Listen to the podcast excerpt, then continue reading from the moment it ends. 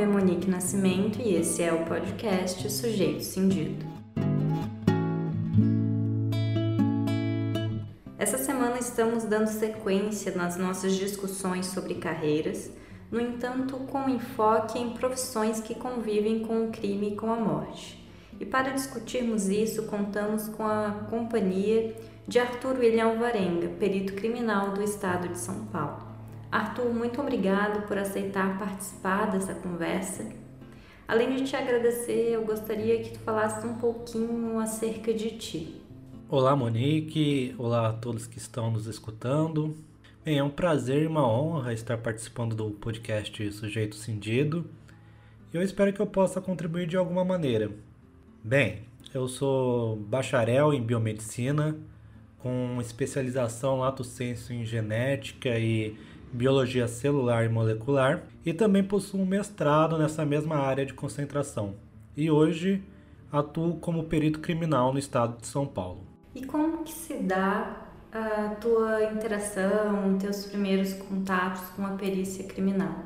Tudo começou ainda na minha graduação. Eu tinha um professor de genética, o professor André Figueiredo, que também era perito. Eu sempre tive muita facilidade e afinidade por genética, imunologia e biologia celular molecular. Então, quase que essa afinidade pela perícia foi repassada por osmose por esse professor. Após a conclusão da minha graduação, eu continuei os estudos na área de genética e biologia celular molecular, nunca afastando de vez da possibilidade de atuar na área pericial. Foi quando, no último ano do meu mestrado, saiu o edital para perito criminal no estado de São Paulo. E aí então eu me voltei aos estudos para essa área, fui aprovado, nomeado e desde então atuo como perito.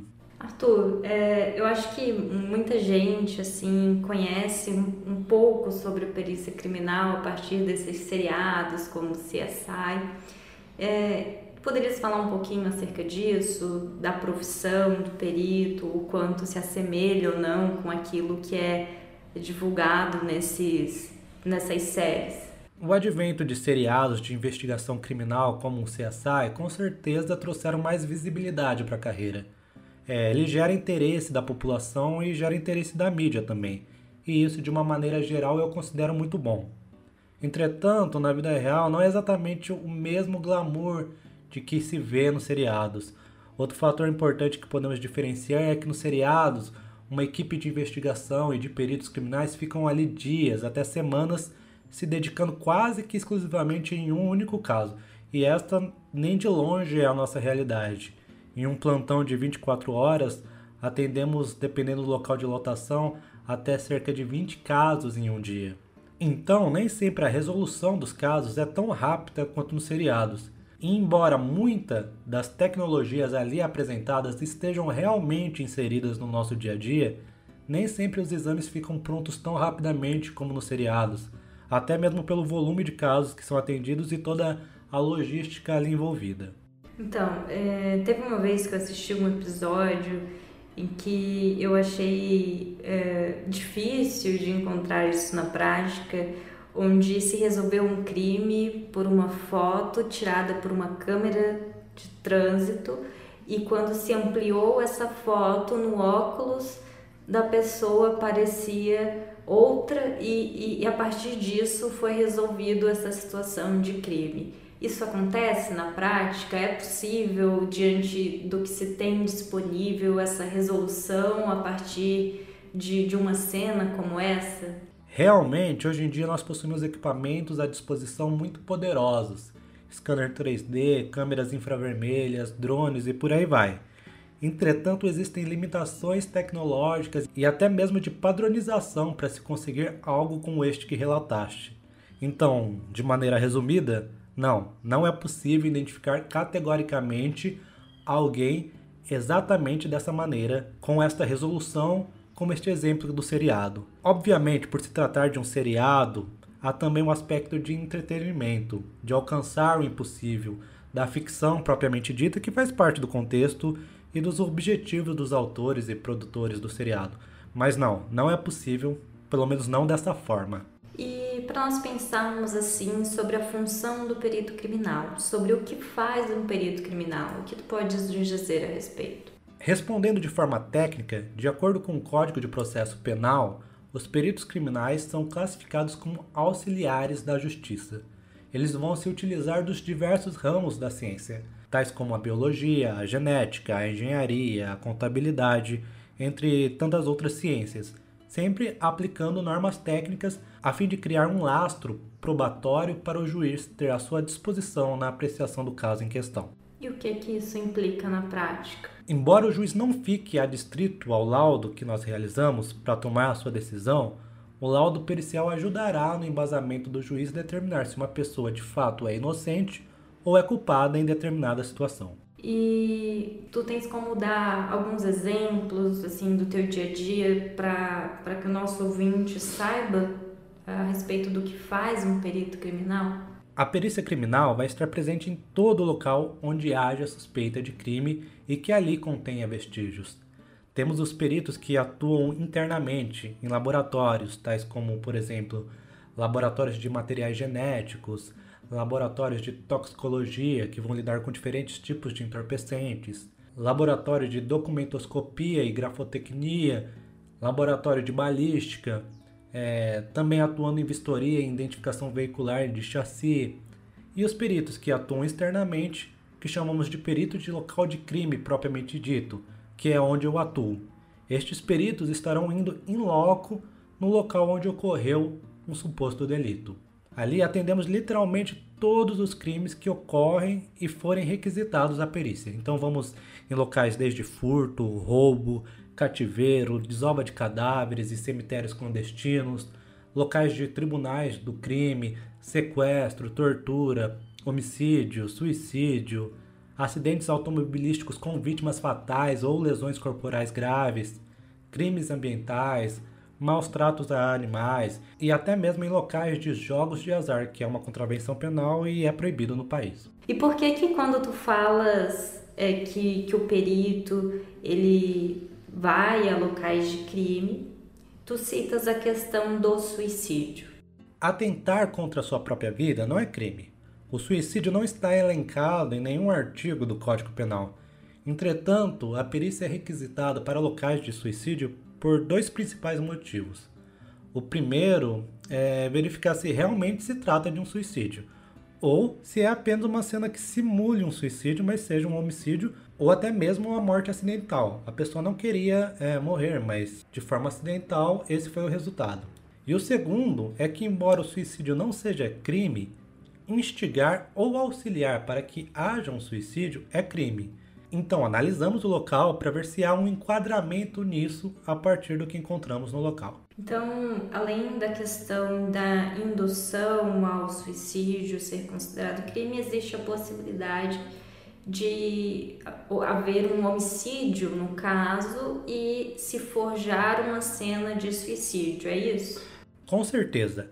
Às vezes nos deparamos com uma cena de enforcamento, mas pode ter ocorrido um estrangulamento anteriormente e após ter colocado o cadáver em posição de enforcamento, ou então uma vítima de um provável suicídio por arma de fogo, que pode ter sofrido um homicídio, e a cena ter sido forjada para aparentar um suicídio.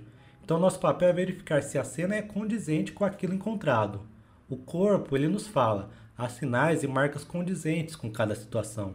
Há angulações para que uma dinâmica seja viável. Então analisamos cada cena baseada em literatura científica, Nada é feito no achômetro. E se a gente for pensar em outras situações, em outras cenas de crime, quando tu falas dessa questão de, possível, de ser possível é, perceber ou de se tentar perceber se a cena de crime ela foi forjada ou não, nas demais situações de crime que, que vocês atendem, existe alguma é, forma de tentar perceber se essa cena de crime ela foi forjada ou até mesmo do próprio entendimento de como se deu a cena de crime? Nós conseguimos identificar a dinâmica do evento através da aplicação de princípios e postulados da criminalística, que, se bem aplicados, conseguem nos fornecer diversas informações importantes a respeito daquele local de crime. E pensando nisso, assim, é possível fazer isso no caso de não preservação de uma cena de crime? Sobre esse assunto, eu gostaria que tu também falasse um pouquinho acerca do que é preservar uma cena de crime. Independente do local estar 100% preservado ou não, é, é importante dizer que a perícia será realizada. A diferença é que vamos trabalhar com aquilo que está disponível e não contaminado pela não preservação. O local preservado ideal é aquele que se mantém da mesma maneira após a saída do autor do local do crime. O quanto menos pessoas entrarem naquele local, quanto mais idôneo estiver o local, menos afetado ele estará para análise pericial e maior a chance de se obter mais achados relacionados com o crime. Por exemplo, em um local de homicídio em via pública por arma de fogo, é comum a aglomeração de pessoas ao redor isso pode fazer que fragmentos de munição de arma de fogo que ali estariam inseridos sejam dispersos, modificando a dinâmica dos disparos, bem como a inserção de outros elementos que não estavam ali no momento, mas sim são devido à presença daquelas pessoas ou veículos que estão ali. E quando tu consegues é, levantar uma série de provas e a partir dessas provas é, existe uma possibilidade de quem dá sequência no caso, na investigação, de encontrar alguém que, que esteja relacionado com um possível crime que ocorreu. É, como é esse sentimento? Existe algum sentimento de gratificação nesse sentido, de, de felicidade, de prazer? Embora infelizmente nem sempre tenhamos a devolutiva do desfecho de todos os casos, quando obtemos o retorno e verificamos que o esforço para coletar um vestígio não aparente ou de difícil obtenção resultou no esclarecimento de um crime, a sensação de que tudo valeu a pena é sim prazerosa. E se a gente for pensar em outras situações que te sejam prazerosas em relação ao teu trabalho, na tua vivência de trabalho, tu consegues pensar em algumas situações prazerosas? Ajudar a identificar um autor de um crime de autoria desconhecida é prazeroso. Mas não somente isso, o trabalho em si proporciona ida a locais e situações inesperadas todos os dias. Da descida de rapel para a localização de drogas enterradas a lá Breaking Bad, a entrada em estabelecimentos em que nunca teria acesso para conhecer caso não houvesse um crime naquele lugar. Enfim, conhecemos muita coisa e vivenciamos muitas coisas diferentes todos os dias. Perito de local de crime não possui rotina, e cada local tem a sua peculiaridade. Para mim, especificamente, isso é algo muito prazeroso. Nada se repete. Nenhum homicídio é igual ao outro, nenhum furto é igual ao outro e assim por diante. E tu consegues pensar em algum exemplo que seja possível falar para nós de uma situação do teu trabalho que foi prazerosa, talvez com um desfecho positivo ou alguma outra situação nesse sentido? Me recordo agora de um feminicídio de autoria desconhecida, no qual houve violência sexual. Neste caso em específico, após o uso de luzes forenses, conseguimos localizar em vestes da vítima material genético oriundo do sêmen do autor. Este material foi enviado para comparação em nosso banco de materiais genéticos e deu o que chamamos de match, aquele material genético era compatível com outro material genético já cadastrado, podendo assim identificar o autor e sua posterior condenação. Então, assim, de forma resumida, essa questão do match, ela aconteceu quando um, materiais genéticos foram colhidos de uma cena de crime enviados para análise, comparados com um banco de dados, e, e nesse banco de dados surge o nome de uma pessoa que também já havia, é, já havia cometido outros crimes nesse sentido? É isso que seria esse match? Exatamente.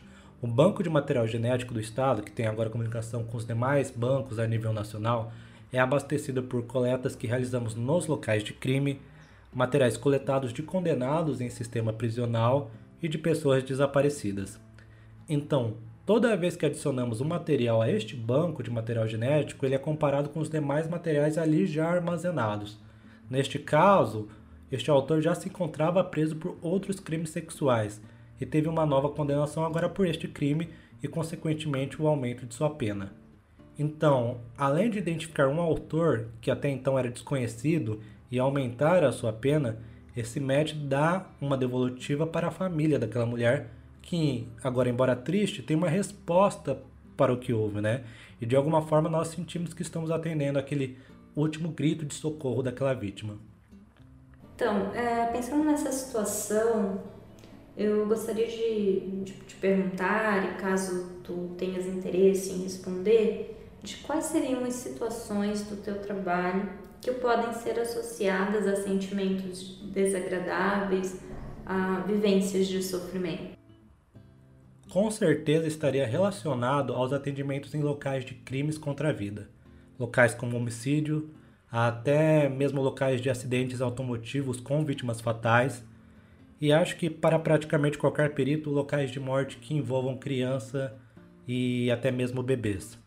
Dependendo do local, do tipo de morte em como se encontram esses corpos ali, sem vida, gera em nós um sentimento não agradável. E uma coisa que eu fico me perguntando é se existe uma maior dificuldade, assim, ou como que se tu sentes isso, quando existe a presença de familiares na, na cena de crime em que alguém acabou perdendo a vida. Em locais de morte é comum a presença de pessoas, mesmo em locais de difícil acesso. A morte gera curiosidade, para alguns até fascínio, eu diria. Não é raro em locais de morte violenta encontrarmos pessoas filmando com o celular o cadáver e, consequentemente, o nosso trabalho. Locais de suicídio onde mães levam as crianças e ficam olhando para aquele corpo inerte pendurado em uma viga. Então temos todo um cuidado para tentar isolar da melhor maneira possível para que aquele corpo não seja exposto. Em locais de morte, onde há a presença de familiares, encontramos um turbilhão de sentimentos, de tristeza, desespero, raiva e até mesmo indiferença. E esses sentimentos podem de alguma forma afetar a análise pericial, justamente pela necessidade de que haja um certo distanciamento desses sentimentos para uma análise científica, técnica, imparcial e sem interferências. Quando tu falas isso, eu fico pensando na questão dos mecanismos de defesa do ego e de algumas estratégias de defesa utilizadas por trabalhadores como uma tentativa de minimizar ou de anular a percepção daquilo que faz sofrer no trabalho. Em pesquisas na área da saúde, é comum nós encontrarmos a questão da tentativa de distanciamento, de distanciamento afetivo como uma estratégia de defesa para evitar esse sofrimento, principalmente porque são profissões que acabam muitas vezes lidando com a questão da morte. Consegues pensar assim em alguma estratégia de defesa que tu a que tu recorres em relação a questões de crime, de mortes, para evitar uma aproximação em relação ao caso, promovendo algum tipo de tentativa de distanciamento? Eu trago comigo algo que, de certo modo, me impactou desde a minha graduação. Quando eu tinha aulas de anatomia humana na universidade, em cada sala havia um poema que, em seus dizeres, dava para subentender que teria sido escrito pelo cadáver, por aquela peça anatômica que estávamos estudando. Nesse poema, de forma resumida, havia os dizeres de quem ele fora, mas também de quem ele era agora. Ele estava ali como um livro, para que pudéssemos extrair conhecimento dele.